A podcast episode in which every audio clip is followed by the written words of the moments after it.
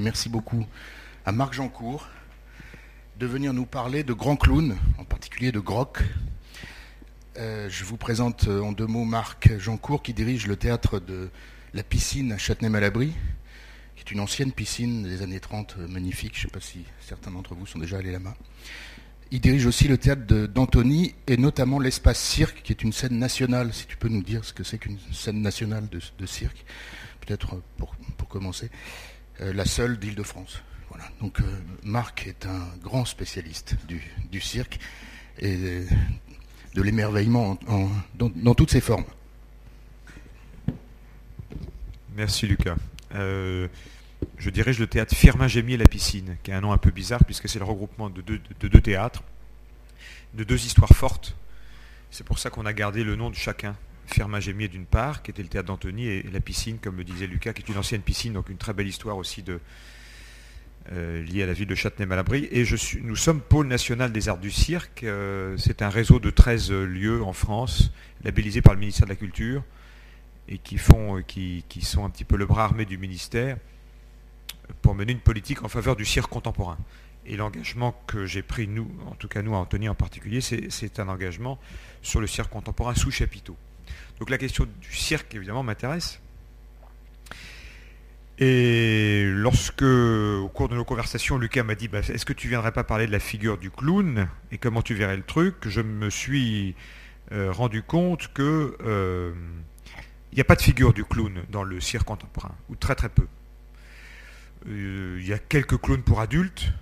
Le cirque contemporain, c'est vraiment construit contre le cirque traditionnel à un moment. Un hein. cirque traditionnel, c'est pour les enfants. Je fais très court. Le cirque contemporain, donc, c'est affirmé comme étant un cirque pour adultes dans lequel on peut venir avec ses enfants. Évidemment, de ce point de vue-là, la, figure du clown est, ambivalente. Et euh, souvent, le clown, quand j'ai des amis qui vont voir des cirques traditionnels, euh, ils sont un petit peu euh, émerveillés dans le meilleur des cas, et de temps en temps, ils me disent, mais alors vraiment, les clowns, c'était vraiment ringard. C'est souvent la, figure la plus ringarde du cirque traditionnel. Il n'y a plus de clowns tels que je vais essayer de le définir, qui existe pour le grand public aujourd'hui. Je crois que c'est une figure qui correspond à un moment particulier de l'histoire. Alors, c'est donc euh, une fois, il y a une amie qui m'a offert une affiche absolument magnifique. Une affiche d'un graphiste qui s'appelle Paul Père, dont on va reparler un peu. Et euh, elle était dans mon bureau pendant des années. Et euh, je ne savais pas très bien qui était Croc, je savais que c'était une grande figure de clown. Et grâce à Lucas, et je, me suis un peu plongé dans cette vie-là. Donc, et puis j'ai essayé d'en tirer quelques leçons. Donc ce matin, ce que je vous propose, c'est plus une biographie qu'autre chose. Hein. On va plonger dans cette histoire-là et on va voir un peu quel, enseignement ou pas j'ai pu en tirer. Aujourd'hui, quand on parle... Euh, d'abord, je, remercie beaucoup euh, mademoiselle qui m'a beaucoup aidé à installer... Euh, je ne dis pas ça sans un peu de malice et d'intérêt, parce que si jamais je n'arrive pas à me dépatouiller, vous viendrez m'aider. on, va, parler un peu donc de, de, Groc, qui est né en, 1880 et mort en 1959. Et encore une fois, des enseignements qu'on peut en tirer. Aujourd'hui, quand on parle du clown, l'actualité sur le clown, comment est-ce qu'on a entendu parler euh, de clown ces derniers temps? Je, pense que oui, à deux occasions. D'abord, euh, l'actualité. Les clowns attaquent le nord de la France. Que se passe-t-il? Je ne sais pas si vous avez suivi ça. C'est une actualité assez récente, euh, toujours, toujours bien présente. On parle du clown, mais comme un clown méchant, comme un clown euh, agressif, comme un clown qui fait peur aux gens, comme un, phénomène, un phénomène de assez, un phénomène social.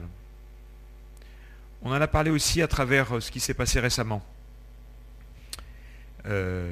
Cabu a dit en décembre 2014, on est simplement des clowns, des saltimbanques.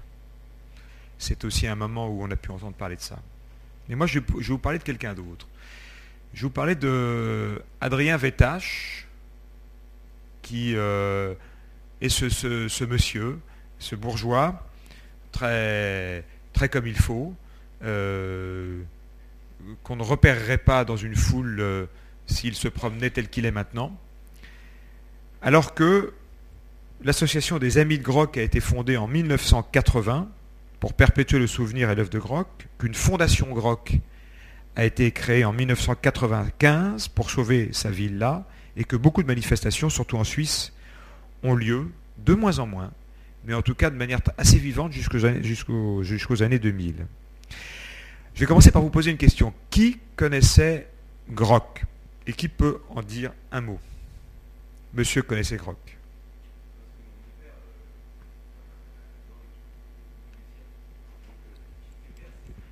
Ok, super. Ok. Est-ce que vous connaissiez avant euh, ce matin le nom de Groc Eh oui. Mais euh, c'est le contraire qui m'aurait étonné. Donc un homme normal, quand je me suis plongé sur sa vie, comme je le disais à Lucas il y a quelques jours, c'est pas, pas une vie très intéressante. Enfin, je veux dire, vous allez voir, elle, a beaucoup de charme, mais elle, travaille, on, tourne beaucoup autour des mêmes choses. Voilà Adrien Vétage dans sa propriété sur la côte d'Azur, un bon bourgeois, qui a une belle figure, et que personne ne reconnaissait quand il était comme ça, personne ne savait que c'était Groc. Il y a une anecdote euh, à la fin de sa vie, où il a très mal vécu la fin de sa vie, ces deux, ou trois dernières années dans sa, propriété. Et quand, des gens passaient devant la propriété euh, et, demandaient à voir Groc, et qu'ils le voyaient lui, il, il faisait comme si c'était le jardinier, et il disait, écoutez, je veux bien vous, vous montrer la maison, mais je ne peux pas vous présenter Gros qui fait la sieste. Et il s'amusait à prendre comme ça des groupes de personnes, leur faire visiter la villa, et, euh, mais, et personne ne, savait qu'ils avaient visité la villa avec Groc lui-même. Parce que Groc, c'est un, c'est d'abord un problème technique que je rencontre, non voilà. C'est d'abord quelqu'un qui, qui se transforme. Ça, c'est une photo de lui, trois photos de lui. Euh, assez jeune. Et, il y a vraiment deux vies chez Groc. Donc il est né en 1880 dans le Jura suisse. Son père était horloger, mais il était passionné par le cirque. Son père faisait souvent des fugues. Euh, il, était, c'était un, acrobate assez doué. Euh, et, et, dès qu'un cirque passait, en tout cas c'est arrivé deux trois fois, il les suivait le soir et il partait en tournée avec eux. Et c'est sa femme qui était obligée d'aller rechercher dans un village en Suisse euh, et qui souvent euh, le voyait faire un, numéro de trapèze volant, puis à la fin lui demandait de rentrer à la maison. Donc son père était passionné de ça, il n'a jamais osé franchir le pas. Euh, la famille était une famille assez pauvre, assez modeste. Le père a eu je ne sais pas combien de boulot. son biographe dit que c'était les Thénardier, mais avec la morale et la probité en plus. Il s'installe dans des endroits très variés, mais toujours en Suisse. Un peu plus longtemps à Bienne, où son père tient un café, et c'est là où Adrien Vétache, futur Groc, voit euh, un cirque passer, le cirque Wetzel. Il est très physique, euh, jeune. Il, a des dons pour ça. Il s'entraîne, il, euh, il, multiplie ses... Il s'entraîne, il, travaille beaucoup. à 15 ans, ou même oui, à 15 ans, il euh, se lance un défi, c'est de traverser la place du village sur un fil en prenant la place d'un funambule qui avait le trac à la dernière minute. Et, lui, à 15-20 mètres de haut, traverse, traverse c'est son exploit. Alors dans ses multiples autobiographies, il racontera cette histoire par le menu. Grock est quelqu'un qui a écrit plusieurs fois son histoire. Et ses autobiographies sont totalement inintéressantes parce que la plupart du temps c'est assez romancé, réécrit. Euh, et toujours sur la même tonalité. Il raconte l'histoire merveilleuse de Groc, le petit enfant euh, parti de la misère qui est devenu euh, un, grand clown. Parce que c'est là la, particularité de, de Groc. C'est que c'était à un moment ou à un autre une star mondiale, connue dans l'Occident. Euh, vraiment, c'était Chaplin et Groc. Euh, c'était les deux figures qui avaient un niveau de notoriété comme celle, euh, aussi forte l'un que l'autre. Mais à 15 ans, il euh, réussit à, convaincre son père qui sera pas horloger. Il part faire des petits boulots avec ses instruments de musique. C'était un très bon musicien. Il a passé son temps à, s'exercer sur différents instruments. Voilà la figure du, jeune, adolescent qui a découvert déjà le violon, déjà des bouteilles avec rempli des, niveaux d'eau différents pour faire de, la musique. Il part, euh, il se fait voler ses instruments, il a 16, 17 ans, donc il vole lui-même, il se retrouve en prison, et euh, sa mère, euh, à bout, réussit à convaincre une famille hongroise de s'occuper de lui. Donc il part en Hongrie, qui est une sorte d'adoption dans une autre famille. Et là, il a l'occasion d'avoir une vie de château. Et euh, c'est une famille très riche. Euh, sa, sœur le rejoint parce que sa sœur n'était pas forcément dans un meilleur état. Et toute la famille Vétache le rejoint aussi. Pas dans la famille, mais en Hongrie, parce qu'ils étaient ruinés euh, après des boulots sans succès. Il va d'un cirque à l'autre il n'est pas du tout repéré. Il finit caissier dans un petit cirque. Euh, et là, euh, il veut tenter sa chance. Et on lui dit que les clowns marchaient par binôme à l'époque, toujours d'ailleurs. Hein. Et on lui dit qu'il y a un, napolitain qui s'appelle Brick, euh, qui avait un duo Brick et Brock. et Brock est indisponible. Ils se sont séparés. Alors il fait un essai avec, euh, avec Adrien Vétache, qui prend à cette occasion le nom de Groc, pour pas être complètement comme Brock. Et toute la vie de d'Adrien Vétache va être un peu là-dessus. C'est-à-dire qu'il il, s'inspire, il transforme à peine ce qu'il reçoit. C'est pas, pas, il crée pas à partir de rien. Hein, il, rentre dans les chaussons de quelqu'un. Donc Brock et Grock vont avoir aucun succès. Ils vont tourner pendant trois ans. Il va commencer à avoir une figure de clown c'est celle-là. Hein. Euh, euh, mais ça ne marche pas bien. Et puis, il rencontre l'un des plus grands clowns blancs de l'époque, qui s'appelle Antonet. Il le rencontre en Amérique latine. Là, on voit à, gauche Antonet. Antonet, c'est un, clown assez connu. On l'appelait le, premier clown de Paris. Euh, et Antonet a besoin de quelqu'un, a besoin de, pour, son duo. Et il décide d'embaucher Grock. Euh, ils font leur début à Marseille en 1907. Et hum, Grock prend exactement le, même habit, le même répertoire que celui qu'il remplace et qui s'appelle et qui s'appelait Little Walter. Et là, on voit les deux photos. Il y a Little Walter à, euh, droite et Grock à gauche. Il a, il a pris ses, mêmes vêtements, ses mêmes mimiques et ses mêmes gags. Et, et là, c'est un gros succès c'est pour moi le début du mystère. C'est un énorme succès. Ils font un carton. Euh, et là, il est vraiment repéré. Euh, d'ailleurs, il dira dans sa biographie quelque chose qu'on a un peu vérifié. En 1908, il joue en Espagne et, euh, il dit qu'il a provoqué en 1908 la naissance de l'infante d'Espagne, car la reine venue au spectacle se, dilatait la rate et c'était pour lui le premier accouchement par le rire. Et ça, ça a été vérifié. Donc ils sont immédiatement imités, ça, arrivait très souvent, tout de suite copiés, et ça les pousse, Antonet et Grock, à, stimuler leur imagination. Ils sont obligés d'avoir un gag d'avance. Euh, c'était vraiment la concurrence. Euh.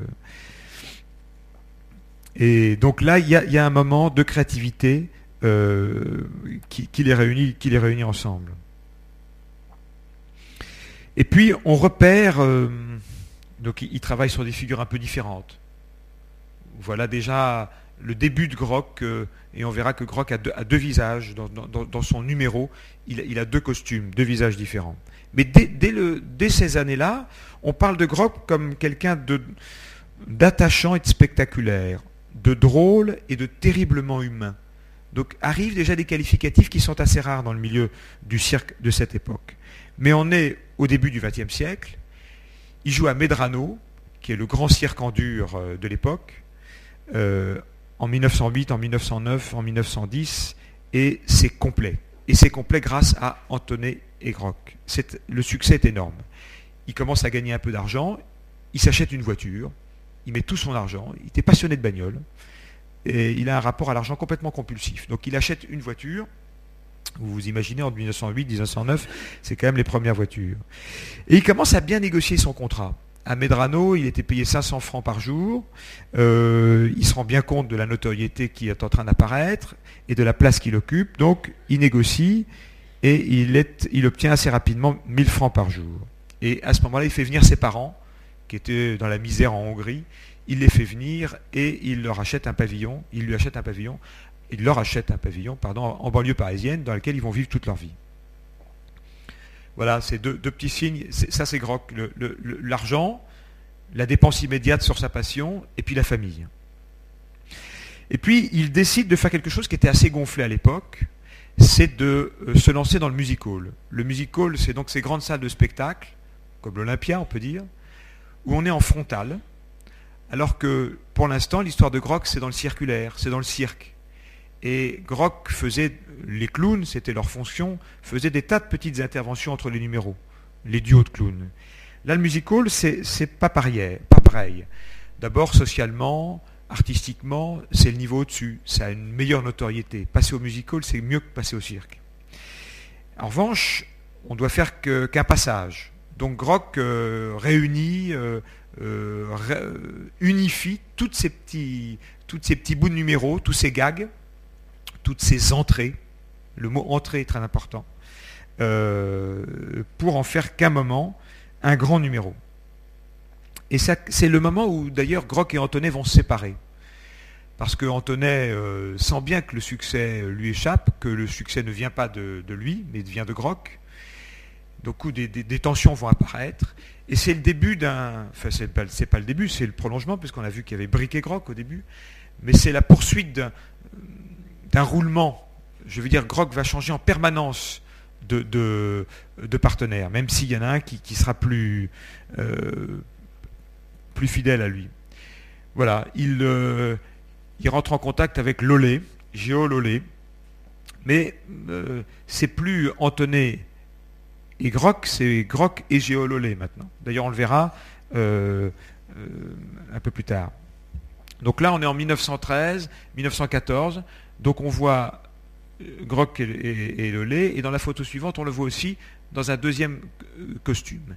Et le, principe du numéro, c'est autour de la musique et, la répartition des tâches. En, gros, c'est que le, musicien, euh, le, vrai concertiste qui vient euh, pour jouer une œuvre savante devant un public recueilli est perturbé par l'arrivée d'un espèce de, clochard qui, va perturber évidemment la séance mais qu'on va découvrir très bon musicien, très bon acrobate, euh, euh, et euh, surtout très drôle. Mais peut-être on verra les vidéos après, parce que si je commence à... c'était peut-être pas mal de les voir là, mais si je commence à sortir du machin, là, je crois que ça va être compliqué. C'est le début de la guerre, 1913-1914. Il va à Londres, à Copenhague, à Berlin, en Autriche, en Hongrie, en Russie. Il va passer son temps en Europe, partout. Euh, c'est le début de la guerre, la confusion est un peu générale. grâce à la neutralité de la Suisse, il est suisse, il vient du Jura suisse, euh, il peut se déplacer plus facilement, ce qui n'est pas le cas de Géo Lolé, son partenaire, qui est mobilisé. Il se marie à Copenhague avec une Parisienne qu'il aime depuis 5 ans, et puis il rejoint ses parents à Paris et il décide de s'attaquer à Londres, euh, mais, vraiment de faire ça de manière sérieuse c'est aussi le moment où il peaufine sa silhouette. Et on va voir euh, à travers plusieurs anecdotes que la silhouette de Groc est, souvent liée, est souvent le fruit euh, de hasard. Par exemple, euh, là, c'est une des rares photos où on le voit sans gants. Groc, après, aura toujours des gants. Il aura des gants parce qu'il aura une blessure à la main qui va rendre difficile l'exercice de certains numéros, en particulier sur des instruments avant il va beaucoup en souffrir, il va parfois saigner, et une fois il décide de mettre des gants pour euh, cacher un peu cette blessure, et du coup c'est comme ça qu'il invente une partie de sa silhouette. Et ça c'est vraiment ce qui se passe souvent. Avant de partir à Londres pour essayer de faire quelque chose d'un peu sérieux, il trouve un nouveau partenaire, Moretti, qui est un excellent violoniste italien, et il croise le patron de l'Olympia, euh, qui lui annonce qu'il va mettre la clé sous la porte, euh, qu'il a des problèmes d'argent, et Groc, malin comme tout, lui propose un truc. Il est déjà assez connu, il est surtout dans le cirque, et il vient de changer de partenaire. Il lui dit, écoute, je joue gratuitement à l'Olympia. Euh, Moretti, on lui donne 5 francs par jour, et tout l'argent qui te reste, tu le mets dans la pub. On fait un coup. Et c'est un énorme succès. Euh, il sauve l'Olympia. il y aura des renvois d'ascenseur après, évidemment. C'est un succès pendant plusieurs semaines. Et le propriétaire de, de l'Olympia a tellement d'argent qu'il rachète juste après les Folies Bergères. Ça, c'est décembre 14, la première à l'Olympia. Un autre, un autre, pardon pour le caractère un petit peu comme ça flottant de, mon exposé, un autre, euh, une autre anecdote par rapport à, à, ces accessoires. Euh, il décide de passer une journée entière à Medrano dans, sa loge pour trouver de, nouveaux, euh, de nouveaux gags, et puis il n'y arrive pas, la journée n'est pas fructueuse. Et puis il voit à côté de sa loge, en partant, une énorme malle il ne l'avait pas vu avant, il décide de l'ouvrir et il voit à l'intérieur un, petit violon. Et ça le fait marrer, ça, l'inspire. Et ça, c'est l'entrée de Grock. Et quand je dis l'entrée de Grock, c'est de 1914 jusqu'à 1956. Il rentrera avec une énorme valise, il l'ouvrira, il sortira un petit violon comme ça, et ça fera marrer tout le monde. Et il ne sortira pas de, ce truc-là. Bref, il arrive à Londres avec Moretti. Bon, il le vire parce qu'il était alcoolique. Euh, son agent est ruiné. Euh, donc là, euh, ça, commence à être un peu compliqué alors qu'il arrive là-bas. Il a un nouvel agent et il lui fixe un objectif. Il lui dit, écoute, moi ce que je veux, c'est jouer dans le plus grand musical du monde, le London Coliseum, qu'on appelait aussi le cimetière des comiques, parce que c'était un endroit terrible. Je veux dire, quand ça marchait pas, on était fusillé et la réputation était ruinée à vie. En attendant, il fait d'autres salles autour de ce, temple-là. Euh, les partenaires, au fur et à mesure, occupent une place de plus en plus discrète. Euh, ce sont des faire-valoir. D'abord, euh, pour une raison pratique, c'est qu'on est en pleine guerre et il ne peut pas s'investir dans un partenaire qui risque d'être mobilisé d'un moment à l'autre. Et aussi pour des raisons économiques et puis liées à son génie propre, car c'est lui qui, qui attire les regards. Alors ils fondent une société qui s'appelait Grok, qui s'appelle Grok and Partners. Donc on est passé de Brick à Grok, de Antonet à Grok, puis de Grok and Lolé, et maintenant ça sera toujours Grok and Partners. Comme ça, il ne prend pas de risque, il peut changer en permanence. Son agent réussit à lui décrocher une semaine au Coliseum euh, en début de soirée, ce qui est très mauvais parce que le public est froid. C'est la pire des places. Le directeur est un type qui a une réputation européenne qui s'appelle Oswald Stoll. C'est un monstre dans la profession parce qu'il prend les artistes comme des pots de fleurs, il les change en permanence. Et personne ne le voit jamais. Aucun artiste n'a vu Oswald Stoll. Même Grock ne l'a jamais vu. Il est dans son bureau, il est un peu à l'extérieur. Enfin, c'est une figure incroyable. Et dès le troisième jour, euh, ça hurle dans la salle We want Grock, we want Grock. C'est le succès immédiat.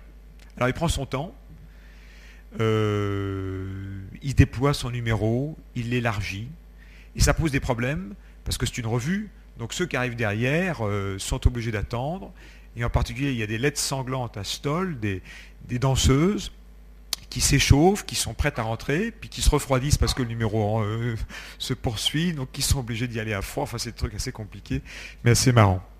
Bref, il, est.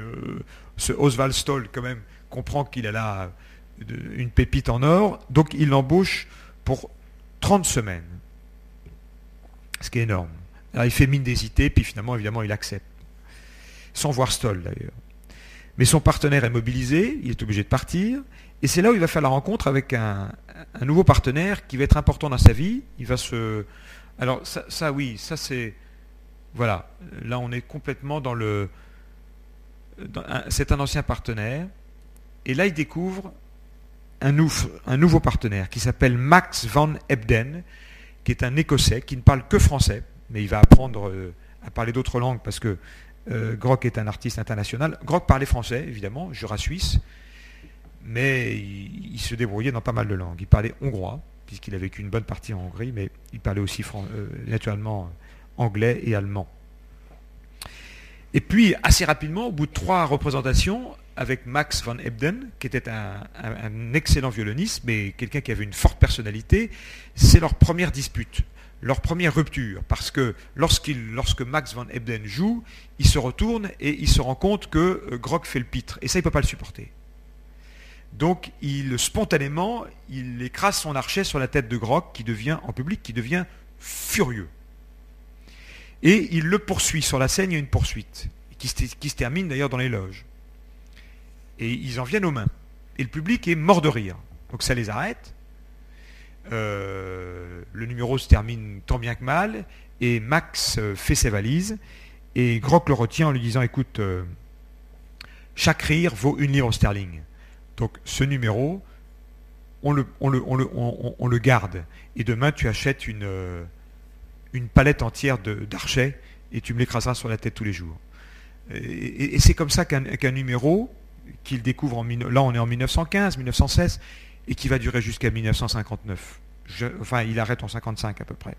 Parce que Max était quelqu'un d'orgueilleux, mais il accepte quand même.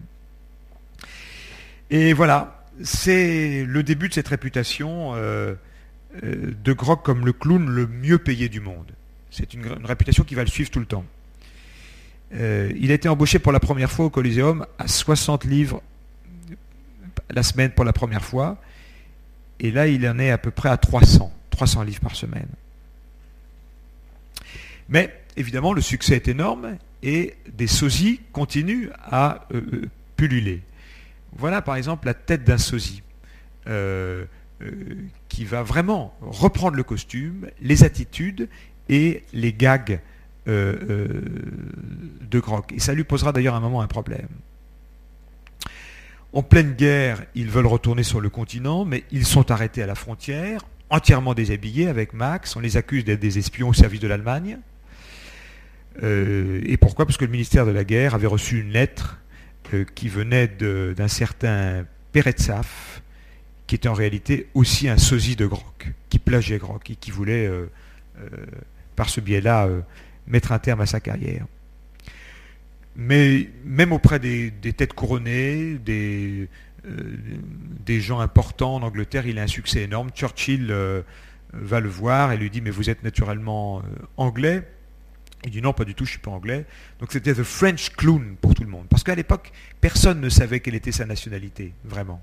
Et lui, d'ailleurs, ne mettait pas ça en avant. C'est assez, d'ailleurs, euh, c'est assez étonnant. Donc dans les années 20, Grock est une star en Angleterre, en particulier. Euh, il y a un cheval, il y a des bandes dessinées, il y a un cheval qui est baptisé Grock et qui va gagner des courses euh, parmi les plus, les plus fameuses. C'est une success story on, en parle partout. Il signe des contrats 4 ans à l'avance. C'est vraiment le plus grand comique du monde. C'est comme ça que la presse en parle.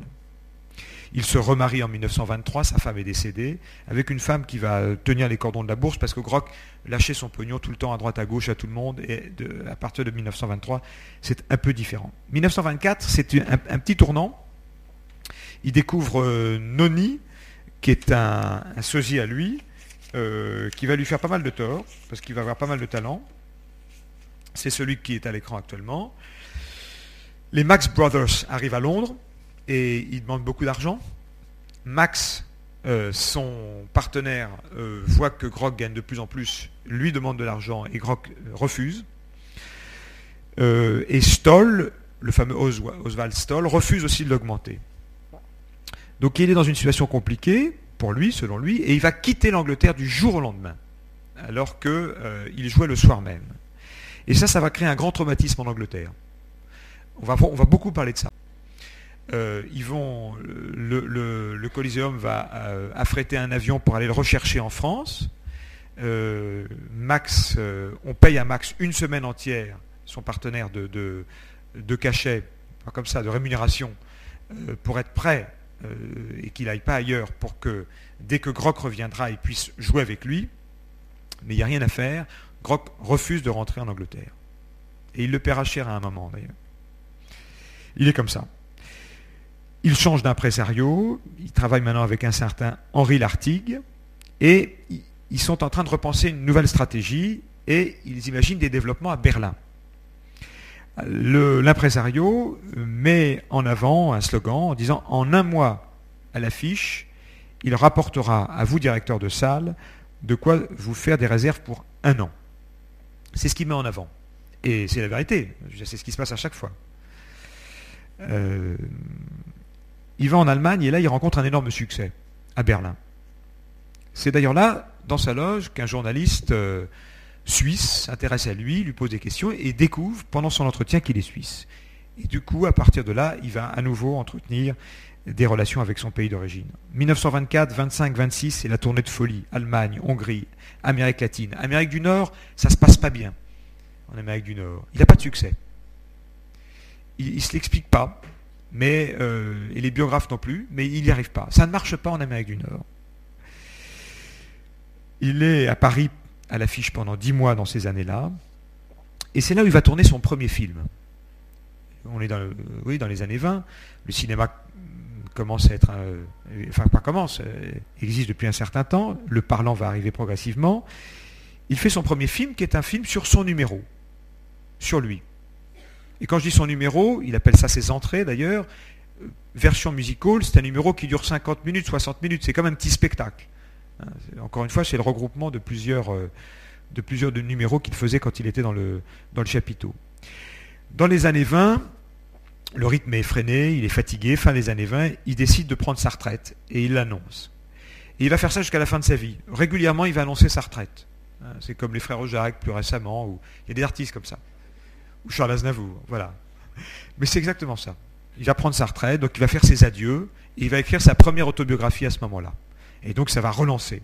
Je ne suis pas sûr qu'au début il était, euh, il était, vraiment conscient de ce que ça pouvait avoir, mais il va, relancer ça. Et alors du coup, là, c'est des succès énormes. Il y a une anecdote, par exemple, à Paris, il est au théâtre de l'Empire. Et, euh, euh, c'est les, panneaux publicitaires à, l'entrée du théâtre de l'Empire avec ce nom simple à retenir, euh, qui sonne, qui est court, groc, et allumé avec un nombre d'ampoules incroyables, ce qui fait qu'il y a une plainte de l'aérodrome de Paris parce que ça pose problème aux avions qui ont du mal à, atterrir parce qu'il y, a une espèce de, de source lumineuse trop importante qui vient de Paris et qui n'ont jamais vu. Et puis c'est le moment où il décide de construire sa, sa villa. Voilà, il construit sa villa, il est là, Groc, on le voit devant nous, de dos. Et là, c'est le repas. Euh, euh, c'est une villa qu'il a construite sur la côte d'Azur. C'est le repas de remerciement aux ouvriers qui ont construit sa villa. Ça a duré plusieurs années. Et sa villa, voilà à quoi elle ressemble. C'est une villa absolument invraisemblable. Hein, avec les plus beaux matériaux. Une villa d'un luxe inouï, qui est à quelques kilomètres de Gênes, sur la côte d'Azur. Et là, il s'y rend deux ou trois mois par an. Et il invite euh, toujours 30 euh, ou 40 personnes à chaque repas. Côté Italie. Absolument. Euh, euh, il, accueille Michel Simon, il accueille Maurice Chevalier, et puis beaucoup de coureurs automobiles. Hein. Il a une passion pour l'automobile, et les plus grands coureurs automobiles savent qu'ils peuvent venir le voir à n'importe quel moment. Ce qui lui pose d'ailleurs un problème parce que quand il tourne euh, dans certaines villes, comme à Bologne, qui est une ville communiste, il n'est pas bien accueilli. Parce qu'on le voit vraiment comme le clown le plus, riche, le plus cher du monde. Donc euh, euh, un petit groupe de communistes vient perturber la, première représentation de Grock en Bologne, mais il s'en fout. en plein milieu du numéro, il, prend son, violon, il le remet dans sa malle et il sort alors qu'il a huit mois euh, d'engagement, mais il ne revient pas. Et du coup, euh, la salle perd ses... Le contrat est annulé. Euh, les témoignages montrent que c'était quelqu'un d'extrêmement sympathique, gentil, généreux. Mais vous commencez à comprendre qu'il avait le sens des affaires et qu'il y avait un certain nombre de choses sur lesquelles il ne revenait pas. Toujours, il change d'impresario, parce que le sien s'était fait un nom, il est parti à Hollywood. Et là, il décide de monter une revue, c'est-à-dire non seulement son numéro à lui, mais il embauche des dizaines de personnes dans des corps de métiers différents, des artistes de variété, et euh, lui intervient à la fin. Il a d'ailleurs un nouveau projet de film, toujours autour de son numéro, euh, mais euh, le clou du spectacle, ce que les gens attendent, c'est Grock. pourquoi les gens viennent Ils viennent pour Grock.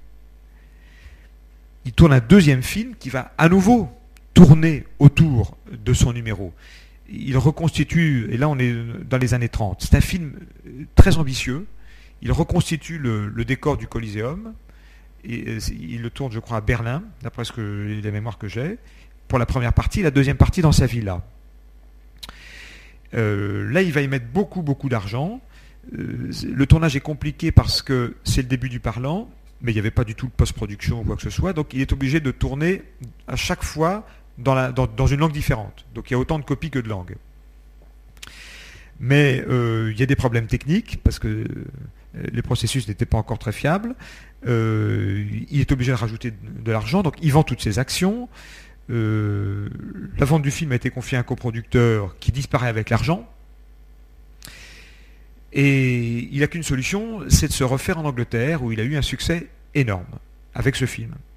Donc il part avec la copie euh, anglaise, mais là les Anglais se souviennent parfaitement de ce qui s'est passé en 1924 et euh, lui font savoir que évidemment, euh, avant qu'il touche quoi que ce soit, eh bien ils récupéreront tous les impôts que Grock leur doit, tout ce qu'il leur doit. Donc il est même obligé de, retourner en Angleterre. D'ailleurs, il n'y retournera plus jamais, malgré pendant des années des appels de. Donc il est, ruiné. Il est ruiné, Grock. Euh, en plus, il se brouille, on est dans les années 30 à ce moment-là avec Max, c'est la deuxième brouille, où là les insultes sont beaucoup plus fortes. Euh, euh, les gens il y a des témoins qui les ont entendus Max crier à la figure de Grock sale nazi et Grock crier à la figure de Max sale juif. On est aussi dans ces années-là.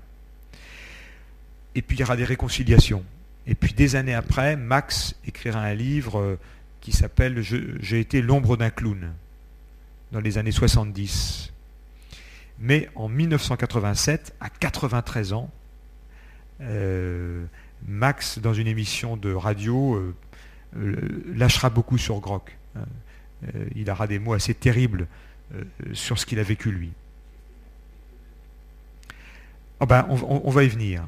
On va y venir. Mais je crois que Grock n'a pas de conscience politique. Il ne se rend pas bien compte de ce qu'il fait. On est en pleine crise économique. Euh, il gagne de l'argent en Allemagne.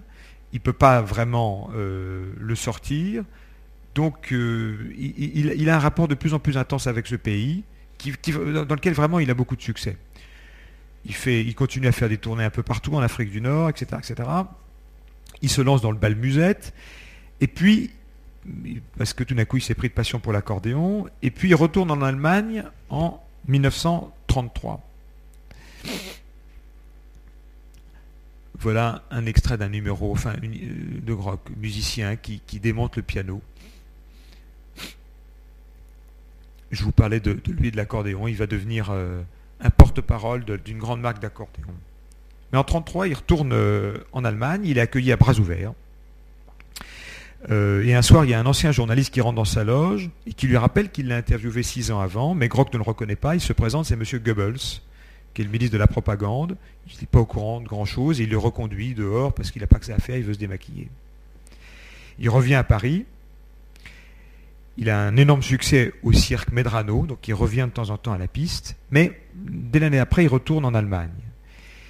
Euh, alors qu'il avait la possibilité d'aller en Angleterre et surtout en Russie. Mais il va jouer en Allemagne. Euh, ça, c'est l'affiche que vous avez vue tout à l'heure. Pardon, j'ai du mal à synchroniser. Euh, avant de vous parler de l'Allemagne et de cette année particulièrement compliquée qu'il a vécue là-bas, euh, ça, c'est un graphiste de, la Chaux-de-Fonds, qui est une ville dans le Jura suisse, qui, est venu le voir un soir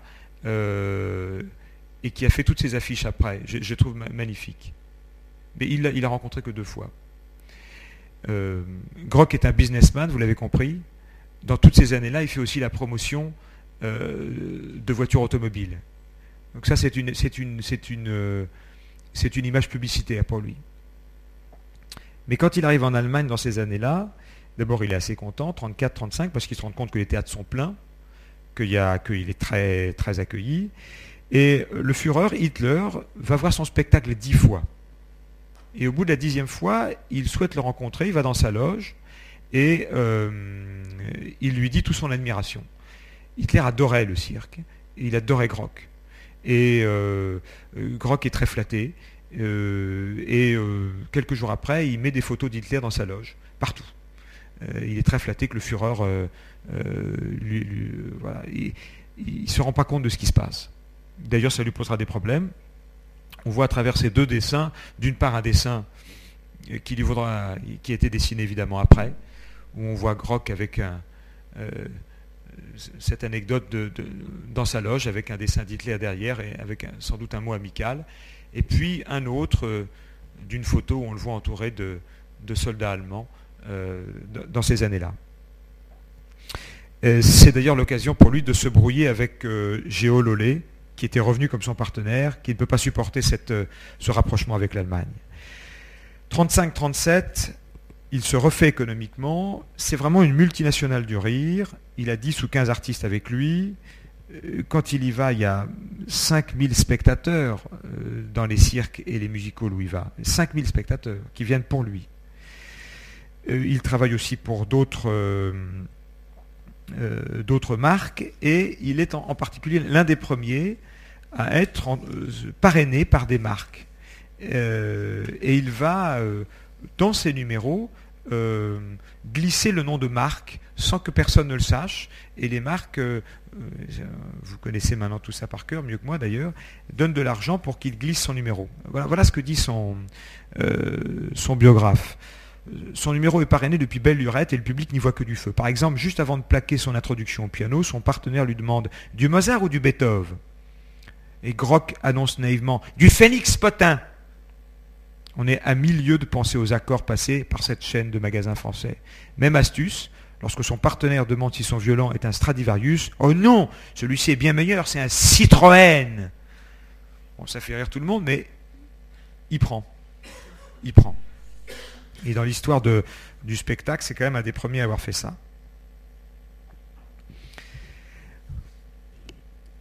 Voilà les deux figures de Grock.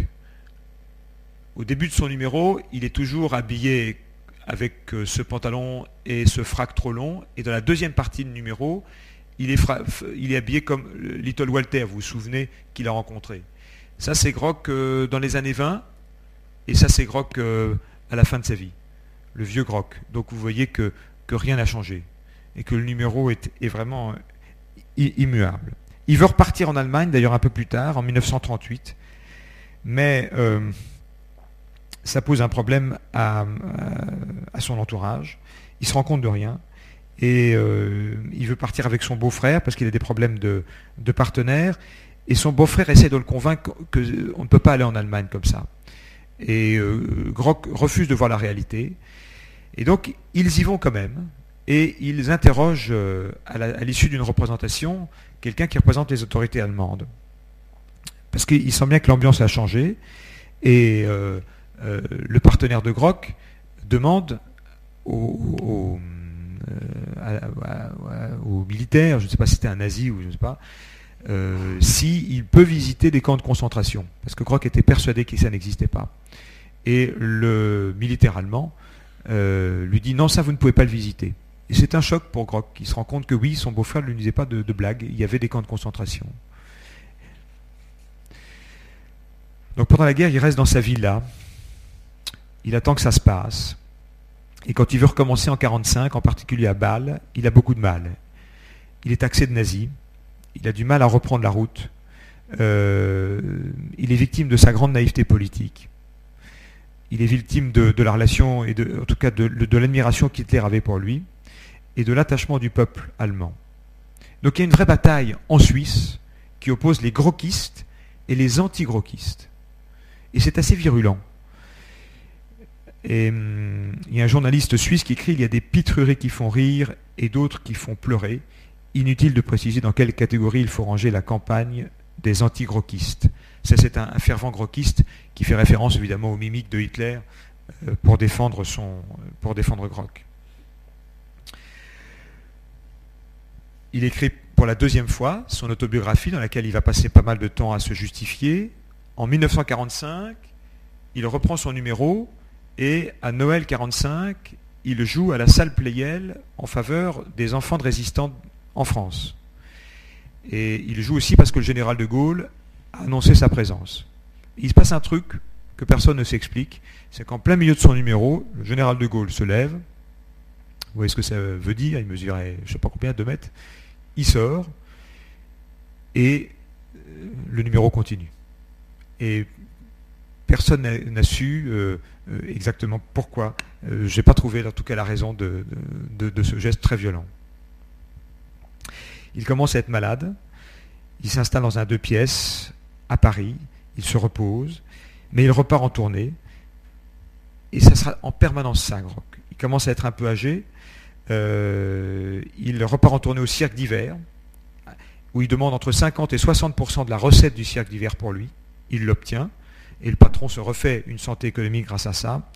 À la première, on, voit Michel Simon, on voit Gérard Philippe. Euh, le musical, euh, les, musicals sont de plus en plus concurrencés par le cinéma. Et hum, les films qu'il fait, ça c'est son troisième film, sont toujours des films sur sa vie à lui, sa vie d'artiste. Ça c'est Grock qui apprend, c'est une scène complètement reconstituée, à la fin du spectacle, le décès de son père ou de sa mère, je ne sais plus, qui est une scène assez émouvante dans le film, mais euh, reconstituée. Et manque de bol, le, film euh, euh, sort à Paris en 1950. La première de la projection a lieu au théâtre des Champs-Élysées en présence du président de la République, Vincent Auriol, mais aussi en présence des ambassadeurs euh, de Belgique, du Canada, du Danemark, des États-Unis, de la Finlande, de la Grande-Bretagne, de la Grèce, de l'Inde, de l'Italie, des Pays-Bas, de la Pologne, du Portugal, du Portugal etc., etc., etc., etc. Pour la première projection de son film ce film, d'ailleurs, euh, lui jouera plusieurs, son troisième film, euh, lui jouera plusieurs tours parce qu'il jouera en même temps au Cirque Medrano et les gens préféreront aller voir le film, c'est moins cher, plutôt que d'aller voir Grock en vrai. Donc il aura euh, du mal à remplir les salles et en plus ce, film aura un succès commercial assez moyen. C'est là où il a une idée, donc on le voit, vous voyez, là, il retourne, là c'est à Medrano c'est dans ces années-là. Ça, c'est aussi au cours de. C'est une publicité pour, euh, pour une tournée qu'il fait en Suisse. Là, c'est avec Max. Et on voit là, la Grock est, assez. Euh, Max qui fait la tête parce que Grock l'empêche de jouer. Je ne sais pas si vous reconnaissez Jean Marais à l'occasion d'une première d'un des spectacles. Voilà, ça c'est pour vous montrer l'étendue du succès de Grock. Et malgré son âge, il décide de, de, repartir, mais dans une nouvelle entreprise, qui est une entreprise euh, cette fois-ci de cirque. Il va devenir, euh, il, va euh, créer un cirque, monter un chapiteau, créer une revue. Il devient véritablement encore plus entrepreneur de spectacle. Il crée le cirque Grock. On est dans les années en 1951 en Suisse. ce qui me permet de vous dire que Grock était d'abord un bricoleur génial. C'est un, type qui passait son temps à bricoler, non seulement pour inventer ses gags, mais il a aussi inventé des, un système de porte-cigares ingénieux. Euh, et à l'occasion de ce nouveau cirque, il invente, enfin il invente, il bricole et il invente une, une piste tournante. Parce qu'après des années de rapport frontal avec son public, évidemment, tous ces numéros étaient vus pour être en frontal. Et donc, il a du mal à revenir au circulaire, il a, du mal à revenir à la piste. Donc, il invente, il invente une, piste qui va tourner, euh, une grande tournante, une grande tournette, pour être toujours de face avec son public. Manque de bol, elle n'est pas complètement finie de construire au moment de la première, il manque une ou deux heures de bricolage, donc il a une idée géniale, il passe dans les rangs pour signer des autographes c'est quand même une, vedette incroyable. Et ça prend une heure ou deux. Ça y est, les, menuisiers finissent de construire le truc et après le, spectacle peut commencer. Mais il est, en concurrence avec le cirque CNI, qui est le cirque euh, euh, national suisse. C'est pour ça qu'il ne peut pas aller dans, le, dans, les places euh, au milieu de Genève, au milieu de Lausanne. Il est obligé d'aller dans, les, faubourgs. Et on voit ici, on est quand même dans une petite ville, dans un endroit improbable. et donc Grock, qui est là, dans une caravane, euh, renoue avec une vie de vagabond, enfin pas de vagabond, de nomade en tout cas. Et il a un succès énorme, considérable. Le chapiteau est bourré à craquer euh, dès la première. Et c'est des milliers. Là, le chapiteau fait 5000. Euh, et il est accueilli vraiment comme un immense roi. on lui jette des fleurs partout. Il est extrêmement ému, il fond en larmes. Et ce, ce cirque-là, ce cirque sous chapiteau, qui termine en quelque sorte sa carrière, va, avoir un, grand retentissement. Mais en, voyant ça, c'est à peu près le même numéro. C'est toujours avec ses instruments de musique, euh, avec son même costume. Il tombe souvent, il se fait très mal, euh, il se blesse, mais les gens rient, même quand les douleurs sont réelles. Et en 1900, euh, je crois en 1953, en juillet 53, il retrouve Charlie Chaplin, qui vient le voir à Vevey, en Suisse, et qui passe une soirée euh, avec ses enfants et ses, avec ses enfants qui avaient là, j'aurais été ses petits-enfants. Vous savez que Chaplin a eu des enfants très tard et beaucoup. Euh, et ils se connaissent depuis 1912, Chaplin et Grock. Ils s'estiment et ils se craignent. En tout cas à cette époque-là. Parce que c'était vraiment les deux grandes figures. Et il y a des images extrêmement émouvantes de Chaplin qui embrasse Grock à ce moment-là, euh, comme avec une, immense admiration l'un pour l'autre. Mais en réalité, je vous dirai ça tout, là dans deux minutes, je pense que Grock c'est vraiment l'anti-Chaplin sur, plusieurs aspects. Il fait ses adieux cette fois-ci pour de bon, et il... Euh, voilà, ça c'est l'entrée et la sortie de Grock. Une chaise cassée, hein, et une grande valise dans laquelle il y a un tout petit violon. Il prend sa retraite, sa femme est inquiète parce qu'elle dit que sans, les rires, les applaudissements, les voyages, mon mari ne, vit plus. Et un journaliste qui lui demande ce qu'il fait dans sa retraite dorée, il répond désabusé, vous voyez bien, je fais pitié. Et puis il y a cette anecdote que je vous ai racontée au début euh, euh, sur la méconnaissance. Enfin, il n'est pas reconnaissable Groc quand il n'est pas Groc. Et donc il fait visiter à des gens sa propriété. D'ailleurs, le cirque, le cirque qu'il a créé, il vivra qu'une saison et demie après son départ. Ça ne marchera pas. Et en 1958, il participe à une dernière, euh, un dernier film qui s'appelle Le cirque est mort, vive le cirque. Tout un programme. Et il meurt en 1959. Groc, c'est donc l'homme d'un seul numéro. Il le cale à peu près en 1915, 1916, et il le, peaufine à, peine, et c'est le même jusqu'en 1955. Toutes ces tentatives vers le cinéma sont des tentatives pour euh, immortaliser en gros son numéro. Et c'est un gros développeur économique, vous l'avez vu. Il a le sens du marketing. Mais c'est plus un bricoleur qu'un créateur. Il a piqué la silhouette à quelqu'un d'autre, il a quasiment découvert tous ses gags par hasard, et il fabriquait des objets, plus que des dramaturgies, comme on dirait aujourd'hui. Pourtant, c'est le génie de l'interprète. Pourtant, les gens venaient le voir. Et les sosies n'ont jamais réussi à avoir autant de succès que lui, malgré les mêmes gags, les mêmes costumes. Donc il y a là pour moi quelque chose qui est totalement de l'ordre du mystère. Je vous passe les citations de Michel Simon, de Jérôme Medrano, euh, parce que je vois que l'heure avance, et euh, qui montrait euh, Jérôme Medrano, qui était le patron du cirque, on vous dira que mon appréciation est due à l'argent qu'il apportait. Pas tout à fait. L'argent qu'il apportait était dû à son énorme pouvoir sur les gens. Il entrait et c'était une vague de toute une salle qui partait d'un seul coup. C'était de l'engouement, un immense bonheur.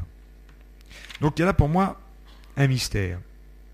Et je disais que c'était l'anti-Chaplin parce que ils ont quand même des points communs, mais Grock n'a aucune conscience politique, il n'a pas compris les enjeux du cinéma. Pour lui, le cinéma était uniquement quelque chose pour laisser une trace de son numéro. Il a un rapport à l'argent complètement compulsif et il n'a jamais osé faire autre chose qu'en son numéro. Chaplin vient aussi un peu de la misère, vient du music hall, travaille sur la figure du clown, mais il a écrit autre chose avec son cinéma. Et quand on pense au dictateur, par exemple, il a une conscience politique évidemment que, que Grock n'a pas. Donc, euh, de ce point de vue-là, c'est vraiment les opposés. Il y a une phrase de Pierre Etexte, qui, était le, est le fondateur de l'école Fratellini, qui a, vécu avec Annie, Fratellini, c'est donc euh, une, grande, une grande figure de clown, qui n'est pas mort d'ailleurs, Etexte. Hein. Les clowns ne font pas des numéros mais des entrées. Faire le clown, ça n'existe pas, on est clown ou on n'est pas c'est un état, c'est un métier aussi, rude métier. Oui, rude métier que celui qui consiste, etc., etc. Le clown doit avoir le geste auguste du semeur de rire que l'Auguste doit cultiver.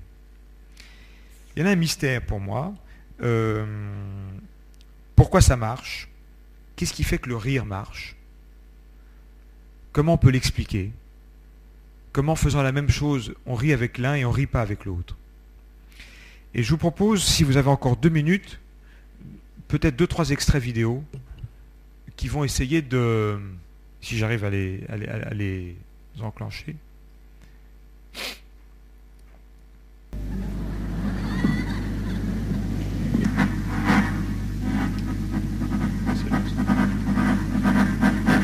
Alors là, on, est après le, gag, puisque vous voyez qu'il est enfoncé dans sa chaise. Et voilà.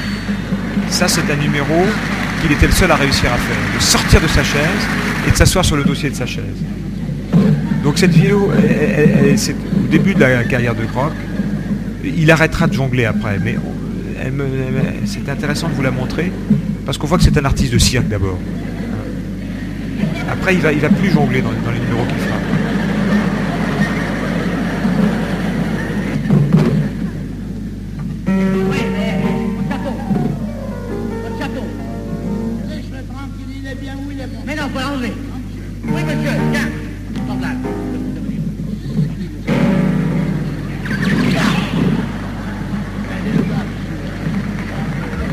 C'est ainsi qu'offre chaque soir aux Parisiens ce secret d'éternelle jeunesse, la fantaisie. Puisque- pourquoi Grog fait rire et pas les autres? Et j'en terminerai presque là-dessus. Et il y a un artiste qui a actuellement un, un- un spectacle au Bouffe du Nord qui est un énorme succès, Nous entrons Voilà. dans le cœur qui fait une conférence sur l'art du rire et qui explique qu'il y a une mécanique qui dissèque le rire. Et là, je vous montre juste un extrait de même à peine 5 minutes qui est, assez troublant. Nous entrons dans le cœur de notre sujet. Qu'est-ce qui se passe? Une chute, une presque chute. Pourquoi cela va nous intéresser par rapport au rire? Eh bien, il s'agit de deux différentes chutes, de deux chutes. La première, celle du corps, qui, déstabilisé, perd l'équilibre et se rattrape, n'est pas la, la- plus importante. La deuxième hein, va nous intéresser, sachant que dans notre verticalité réside notre dignité. Voilà ma dignité. Vous imaginez ma dignité là sur l'axe vertical. C'est- C'est comme si pendant ce tout petit moment, je me sépare de ma dignité. Elle est là, moi je suis là. Elle risque de tomber avec moi, c'est pour ça. Quelqu'un quelqu'un qui, qui, qui trébuche, qu'est-ce qu'il va faire tout de suite? Il va se redresser. Retrouver tout de suite sa dignité. Hein? Très peu de gens qui restent en bas, comme ça.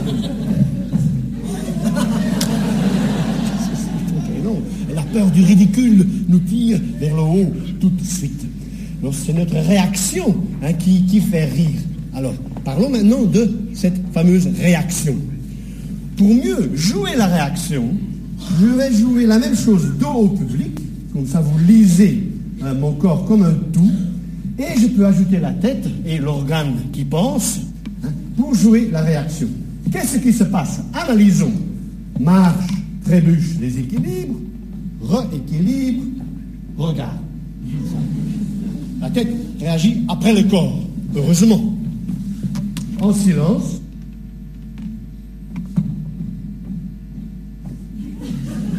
Rien de très drôle là-dedans. Vous allez voir, le rire va être provoqué quand j'ajoute un deuxième euh, mouvement de la tête, un deuxième temps de réaction.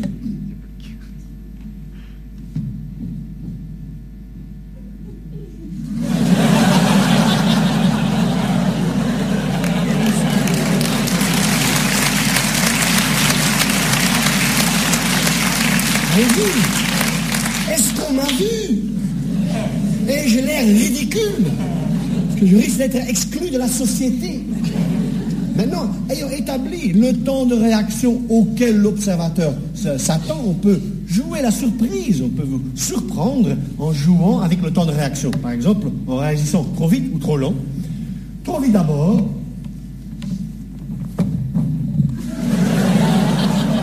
Il y a très peu de gens qui se déplacent avec ce sens de disponibilité totale, art martial. Plus intéressant pour le comique, c'est d'étirer, d'allonger le temps de réaction pour apparaître plus stupide.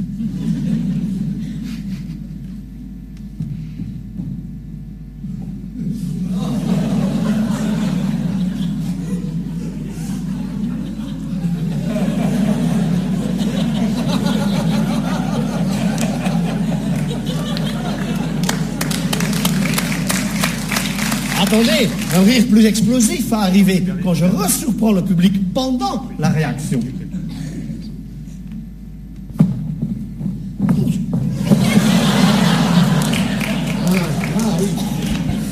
Le, tout encore. Voilà, c'est troublant parce qu'il disait qu'il. il- vous voyez, cet artiste nous dit je vais faire quelque chose qui ne va pas vous faire rire, et maintenant je vais en faire que- quelque chose qui va vous faire rire. Donc ça ne, ça ne repose pas sur la surprise, mais sur, quelque chose qui est de l'ordre de la technique pure, d'après ce qu'il pourrait dire. Et dans son spectacle, il nous fait vraiment marrer sur un gag, et il dit maintenant je vais le refaire et vous allez à nouveau rire, je vais refaire le même. On dit non, on ne va pas être cueilli deux fois, et ça marche. Il parle de quelque chose là, euh, sur la dignité. L'essence du clown, dit le grand maître pédagogue Jacques Lecoq. Jacques Lecoq, c'est un quelqu'un qui a beaucoup travaillé sur le clown. L'essence du clown se trouve dans la faiblesse fondamentale de l'être humain, dans les particularités qui, sur un certain plan, font de chacun de nous un raté. Pour trouver le rire de son clown, il faut chercher ses faiblesses, les reconnaître, les afficher et s'en moquer publiquement.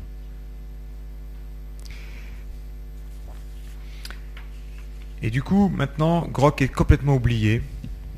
Plus personne ne sait qui il est, à part quand on a eu un père qui nous en a parlé, une affiche qui traîne à droite ou gauche. Mais vous avez vu le succès qu'il a, obtenu. Mais il existe encore dans la littérature française à travers une figure, qui est dans le théâtre de Samuel Beckett. Samuel Beckett a écrit une pièce qui s'appelle En attendant Godot, qui met en scène plusieurs personnages et qui ont des euh, allures de clown. Je, je terminerai là-dessus. Je crois que Grock, on s'en souvient plus, mais il a planté cette, image du clown euh, clochard, du clown poète, du clown musicien, qui rate et qui, à travers cette chute, à travers ses échecs, dit quelque chose. Euh, dans la pièce de Beckett, les personnages euh, principaux ressemblent comme deux gouttes d'eau au personnage de Grock. C'est une pièce qui a eu énormément de succès, qui a été créée en 1947 et qui euh, est une pièce euh, euh, très drôle, très caustique, mais d'abord assez philosophique. D'ailleurs, Je- Jean Anouilh disait que Godot, ce sont les pensées de Pascal mis en sketch et jouées par les Fratellini, qui sont des grands, grands, grands clowns de l'époque. Donc je crois que c'est à travers ces exemples-là que la figure du clown est, reste, présente dans notre inconscient et dans la littérature, à travers en particulier euh, cette pièce de Beckett. Vladimir Estragon, qui sont encore une fois des figures de clown, et le clown incarne le principe de liberté, d'après Beckett, dans l'univers carcéral propre à sa littérature. Le clown tente de briser la sphère de la répétition sans y parvenir.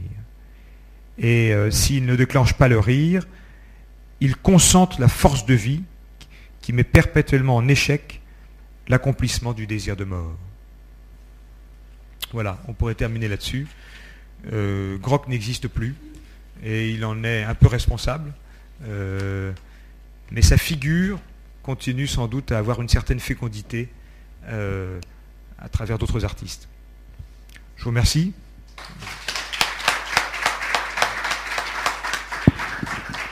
Merci beaucoup Marc. La semaine prochaine, on parle de Paul Durand-Ruel avec euh, Juliette Le Taillandier du Musée du Luxembourg. La semaine suivante, Goran Vejvoda euh, ne pourra pas venir, mais je suis en train de trouver une alternative. Et merci. Merci encore.